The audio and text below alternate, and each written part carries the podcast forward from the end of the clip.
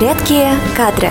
Всем привет! В эфире подкаст «Редкие кадры» и с вами Вероника. В последнее время вариант дистанционного собеседования стал использоваться все чаще. В связи с ограничениями передвижения на какой-то период в отдельных регионах он стал единственно возможным. Но как подготовиться к такому виду онлайн-интервью? Я поделюсь с вами пятью советами.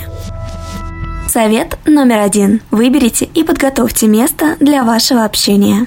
Заранее узнайте, сколько приблизительно времени вам потребуется. Если будете созваниваться из дома, предупредите семью, что в определенный интервал времени вас нельзя беспокоить, и вам нужна тишина. Совет номер два. Позаботьтесь о внешнем виде. Это касается видеозвонков и относится не только к вашему внешнему виду, но и к фону за вашей спиной. Что увидит ваш собеседник? Не очень здорово, если кухонную утварь или домашний творческий беспорядок. Все-таки у вас деловая встреча для которой нужен деловой настрой. Уж лучше пусть это будет просто стена.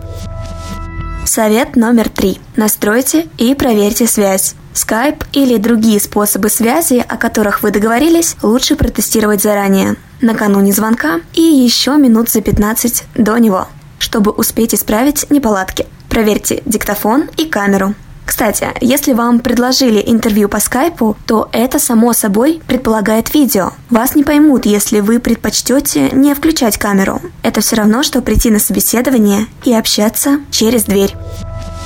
Совет номер четыре. Подготовьте все самое важное. Как минимум вам понадобится ваше резюме и текст вакансии, а также лист бумаги для пометок. Идеально, если вы заранее составите список интересующих вас вопросов, а также набросайте план рассказа о себе.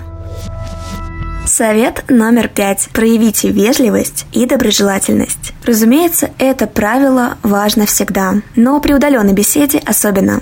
Вы в ситуации, когда впечатление о вас создает ваш голос. Огромное значение имеет тон, в котором вы общаетесь с собеседником. Постарайтесь говорить доброжелательным тоном, четко и не слишком тихо. Периодически делайте паузы и спрашивайте, хорошо ли вас слышно. Бывают неприятные ситуации, когда кажется, что собеседник давно молчит, потому что в восторге от вашего красноречия. А на самом деле вы уже несколько минут говорите в пустоту.